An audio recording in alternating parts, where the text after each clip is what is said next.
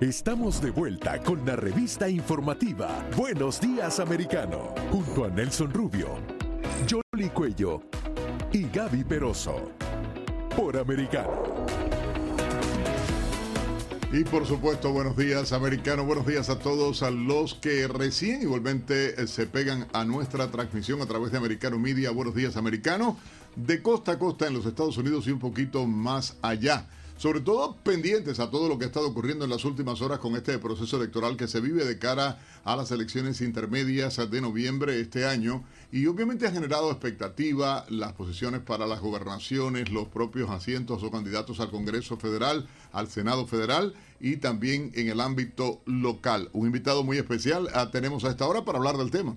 Sí, le damos la bienvenida a César Grajales, director nacional de Asuntos Públicos de la Iniciativa Libre, una organización que justamente promueve los principios y valores de la libertad económica, pero el día de hoy va a hablar de esa libertad política que tenemos acá en Estados Unidos de elegir a nuestros eh, candidatos. Coméntanos cómo viste esta jornada de primarias y en general también a elegir, a elegir cargos públicos para el 8 de noviembre.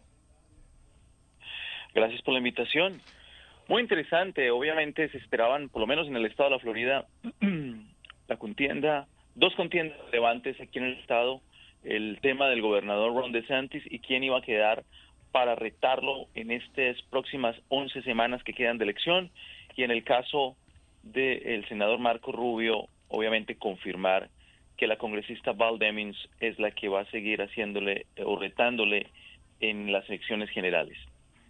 Eh, en ese aspecto, bueno, vemos a un Charlie Chris que pasa a la segunda vuelta o pasa a la elección general frente al gobernador Ron DeSantis que tiene, por lo menos ahora, dos cosas a favor muy importantes. Uno, la popularidad es importante en el estado de la Florida, no solamente dentro del electorado republicano, pero de buena mano lo sé que hay electores demócratas que incluso prefieren votar por o van a preferir votar por el, el, gobernador Ron DeSantis que por el candidato Charlie Crist. Recordemos que Charlie Crist fue eh, eh, gobernador republicano hace algunos años en el estado de la Florida, luego se hizo independiente, después demócrata, corrió como demócrata en el 2014, si no me equivoco, perdió estuvo con este eh, Tadeo, fue su fórmula en ese momento, y ahora está retando al gobernador como candidato demócrata, algo inusual, algo muy interesante. Sin embargo, también la segunda ventaja, aparte de la popularidad del gobernador, es su capacidad de recoger fondos para continuar ah, avanzando su campaña política. Actualmente anda por arriba de los 130 millones de dólares cash on hand, como le llaman en Estados Unidos, o con dinero en mano, eh, para seguir invirtiendo y promoviendo su agenda el gobernador Ron DeSantis. La tiene cuesta arriba, muy difícil el candidato eh, Charlie Crist. Esta va a ser una, una batalla muy interesante.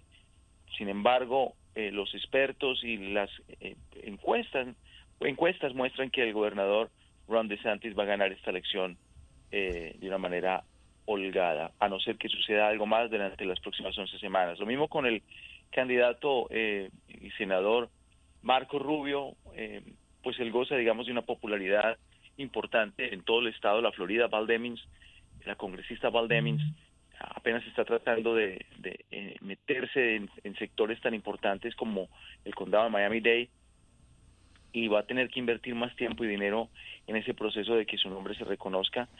Aparte de eso, algo relevante, recordemos que ella fue jefa de la policía del centro de Florida, en la parte de Orlando, eh, jefa de la policía en, ese, en, su momento, y sin embargo, 56 este, eh, chefs del, del estado, eh, de, de la jefe de policía de aquí del, del estado de la Florida, han hecho el endoso al senador Marco Rubio, y eso dice muchísimo teniendo en cuenta de que si tú hiciste parte del cuerpo policíaco en algún momento y sin embargo 55 jefes de policía deciden hacer el endoso al oponente, eso ya representa una, una alarma para, digamos, la campaña de Val Demings que necesita obviamente poder eh, presentar una mejor agenda a ese electorado de cara a las elecciones en noviembre 8. César, mencionaste, mencionaste el, tema de las contiendas, en este caso por el Congreso, porque hablabas de Aneta Deo cuando era fórmula como vicegobernadora de Charlie Cris en su momento. Ayer ella ganó la postulación por el Partido Demócrata contra María Elvira Salazar, que por cierto también todos los incumbentes realmente ganaron, entiende, eh, la candidatura. En el caso de Mario Díaz Valar, el caso ah, de eh, eh, Carlos, Jiménez. María Elvira Salazar, incluso la Federica Wilson, ah, demócrata de acá del sur de la Florida, ganó también, también. David Wasserman Schultz, exactamente. Pero llama la atención el caso de Aneta Deo dentro del Partido Demócrata, bueno, una candidatura en la que luego el contrincante de ella en la primaria e intentó ayer eh, decir vamos a trabajar juntos, vamos a hacer todo, vamos a intentar sacar a María Elvira Salazar. La aprobación ayer, por cierto, de los congresistas dentro del Partido Republicano por el orden ah, de los 80 puntos porcentuales en todos los casos, ¿no? Llamó eso mucho la atención, César. Nelson, algo interesante, gracias por mencionar eso. Recordemos que en las elecciones primarias generalmente eh, se espera que, o en las elecciones se espera siempre que haya un líder político que arrastre el voto que impulse a que la gente salga a votar masivamente. Por ejemplo, en las elecciones presidenciales generalmente es el presidente el que genera ese entusiasmo entre el electorado y la gente obviamente al estar al frente de la balota de la, de la boleta electoral pues decide ya elegir o votar por los otros candidatos en los diferentes puestos políticos. Ayer el, el gobernador Ron DeSantis que goza de esa popularidad no estaba en la boleta electoral y sin embargo en distritos como por ejemplo el distrito 27 de María Elvira Salazar, María Elvira logra cruzar la, la ganar su nominación eh, eh, para el noviembre 8 con un número importante, pero no solamente porcentual, sino un número de votos, más de 30 mil votos. En ese distrito, republicanos votaron por María Elvira, mientras que por eh, eh Aneta Deo, ella gana la nominación, sin embargo, si miras el, no el porcentaje, no la cantidad de votantes, votaron 26 mil, 27 mil. Eso te dice que hay casi una diferencia de 6 mil personas republicanas que salieron más que demócratas a votar. Creo que ahí le, cuesta, le va a tocar invertir bastante tiempo y, obviamente... pero, pero una de las cosas que tienes que tener en cuenta es que ese es un distrito que tiene un porcentaje de independientes que son casi siempre los que van marcando la, pauta y la tendencia y que ocurre en esos distritos congresionales eh, que son bastante competitivos. Pero a mí me gustaría enfocarme también en otro punto que mencionaba ayer el propio senador Marco Rubio, porque el, la, fiesta de Victoria la hicieron aquí en Jayalía y eh, él señalaba que hay que continuar hablando de los temas que le interesan a los votantes para que no se distraiga la atención y si se quiere recuperar el control tanto de la Cámara del Senado y es lo que está pasando con la economía, lo que está pasando en la frontera, lo que está pasando también eh, con ah, la, política internacional de los Estados Unidos. O sea, los republicanos ahora tendrían que enfocarse un poco más en eso y el factor dinero, que casi siempre juega un papel importante, porque ya hay eh, varias organizaciones de multimillonarios, tanto de la derecha como de la izquierda, que están donando cantidades significativas, y estamos hablando ya de billones de dólares, que pueden también marcar ese impacto en, en, en las contiendas sobre todo la de Senado? Sí, obviamente van a seguir invirtiendo porque la idea de los demócratas es mantener el control del Senado y de la Cámara. Algo importante que yo creo que los republicanos siguen, en mi opinión, eh, con una posibilidad de, tener el control de la Cámara eh, en este noviembre, pero hay que hay que estar pendiente de, de, hacer un buen trabajo en vender esa agenda política al votante. Mira lo que pasó en New York el día de ayer, donde eh, ganaron dos demócratas, por lo menos una contienda que estaba eh, considerada toss-up, o sea, empate técnico, y se esperaba que el republicano Chris a la mitad final y al final perdió, y ahorita va un nuevo demócrata al Congreso de Estados Unidos. Entonces ahí hay que tener cuidado porque nos, los republicanos no se pueden este eh, simplemente pensar que porque la economía va de tal manera u otra no hacen el esfuerzo de vender la agenda de una mejor de una mejor eh, estabilidad económica en el país sino que hay que seguir presionando. Y lo que acabas de decir Yoli obviamente va a haber una cantidad de donantes de la parte del Partido Demócrata que van a seguir invirtiendo para poder mantener el control del Congreso. Yo sí creo que hay posibilidades de mantener de ganar el control del Congreso e incluso de ganar el control del Senado. Lo que tienen los los republicanos es con más claridad y más fuerza y vehemencia poderle hacer eh, eh, educar a la comunidad e informarle de las decisiones políticas que ha tomado esta administración y cómo la inflación sigue siendo el tema principal, la economía, y no dejar que se distraiga al votante en otros temas que pues prácticamente son irrelevantes o, que hacen una cortina de humo a los problemas del día a día como el tema económico. Yo creo que ahí es donde los, los, los candidatos republicanos tienen que seguir haciendo ese esfuerzo de decirle a la gente, hey, el día de hoy usted está pagando entre un 50 y 70% más dependiendo del producto gracias a las decisiones políticas de esta administración. Yo ofrezco un mejor camino, una reducción a esa inflación, una reducción al precio de la gasolina, vote por mí. Yo creo que ahí es donde tienen que hacer ese esfuerzo. Distritos, reitero, mejor ejemplo, el distrito 27, eh, que por cierto, Neta de ocurrió también en el 2008 frente a, la excongresista Eliana y perdió. Eh, pero en otros distritos que son similares, el distrito 34 de Texas, donde está María, Mayra Flores, Mónica de la Cruz en el distrito 15 de Texas también, otros distritos a nivel de la nación donde se puede ganar, pero hay que seguir hablando con la comunidad de los temas que realmente importan y no de las cortinas de humo que presentan los noticieros a nivel nacional. Y otra cosa más que me gustaría mencionar, tú decías, el gobernador de Santis no estaba en la boleta, en efecto, no estaba en la boleta, pero él hizo campaña y eh, logró precisamente ayudar en contiendas relacionadas con las juntas escolares y el expresidente Donald Trump también dio respaldos significativos a varios candidatos aquí dentro del estado de la Florida, incluyendo a los titulares eh, republicanos a que recibieron el respaldo del expresidente y dos contiendas en particular, ¿no? Una de ellas, la de McGath, que también tenía un contrincante, pero que ganó el, la nominación republicana y la otra de Ana Paulina Luna, que también estaba enfrentando eh, una contienda republicana. El expresidente le dio su respaldo y ella también salió eh, elegida en, ese distrito. Es claro que el, el, expresidente Donald Trump sigue teniendo, obviamente, fuerza e influencia dentro de las elecciones del país y eso lo seguiremos viendo conforme pasen primarias y venga la general. Eh, algo que mencionaste ahí, el tema de, las eh, juntas escolares, eso es clave, es importante, creo que Nelson lo mencionó antes, eh, eh, que la gente se enfoque en temas relevantes y, por ejemplo, el tema de la educación ha sido tema bandera para el gobernador Ron DeSantis. En el año 2018, cuando él corrió a la gobernación, uno de los temas que le empujó fue el tema de las opciones escolares.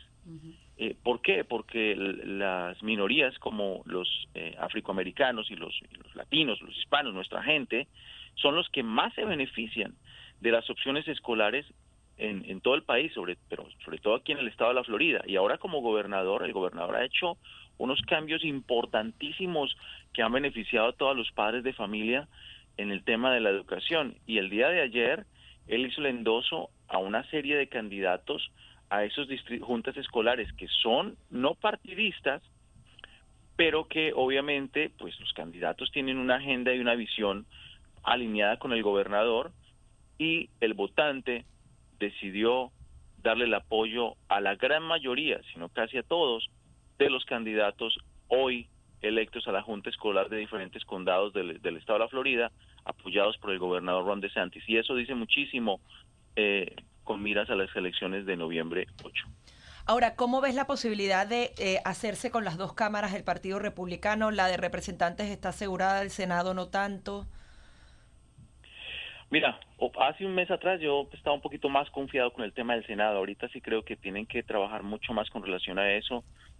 Aparentemente el tema de, eh, de Roe versus Wade, la parte del aborto, sí ha hecho un poco de o la Omeya en el electorado republicano, pero creo que es importante, el, perdón, el electorado nacional, pero sí creo que es importante para los republicanos em, seguir contándole la historia al votante estadounidense, pues que no es solamente ese tema, sino hay una cantidad de otros temas donde se puede hacer un gran trabajo en el país, sobre todo el tema de seguridad nacional, el tema de la frontera, el tema de migración, que es preocupante. Esa gente que vive en la frontera, todas esas ciudades que hay allí, viven unos, un drama increíble con, con la crisis que hay ahorita en la frontera. Dos, el tema de seguridad nacional con relación a foreign policy o política internacional.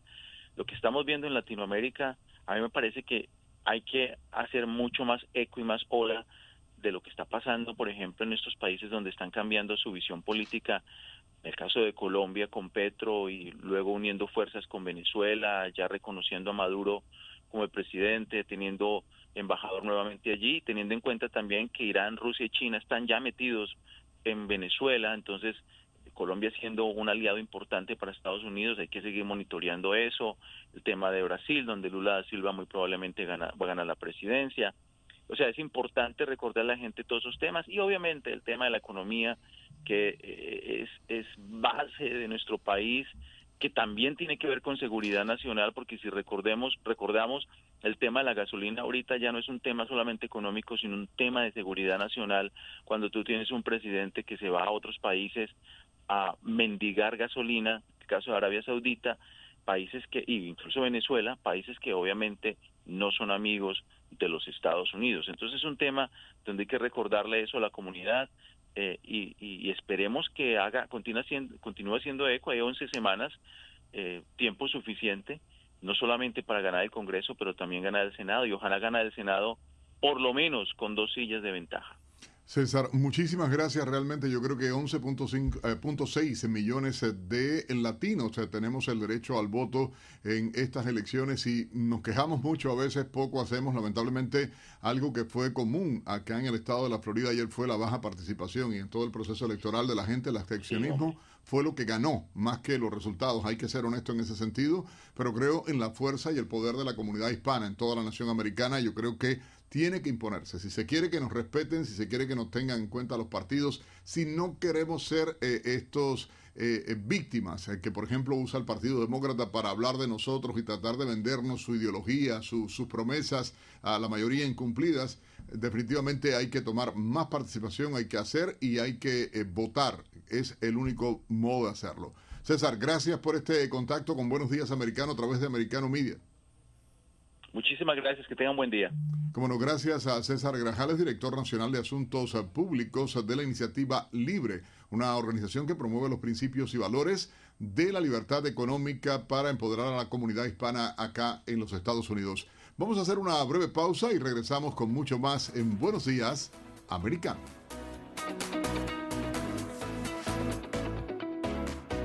Enseguida regresamos con más, junto a Nelson Rubio Jolly Cuello y Gaby Peroso.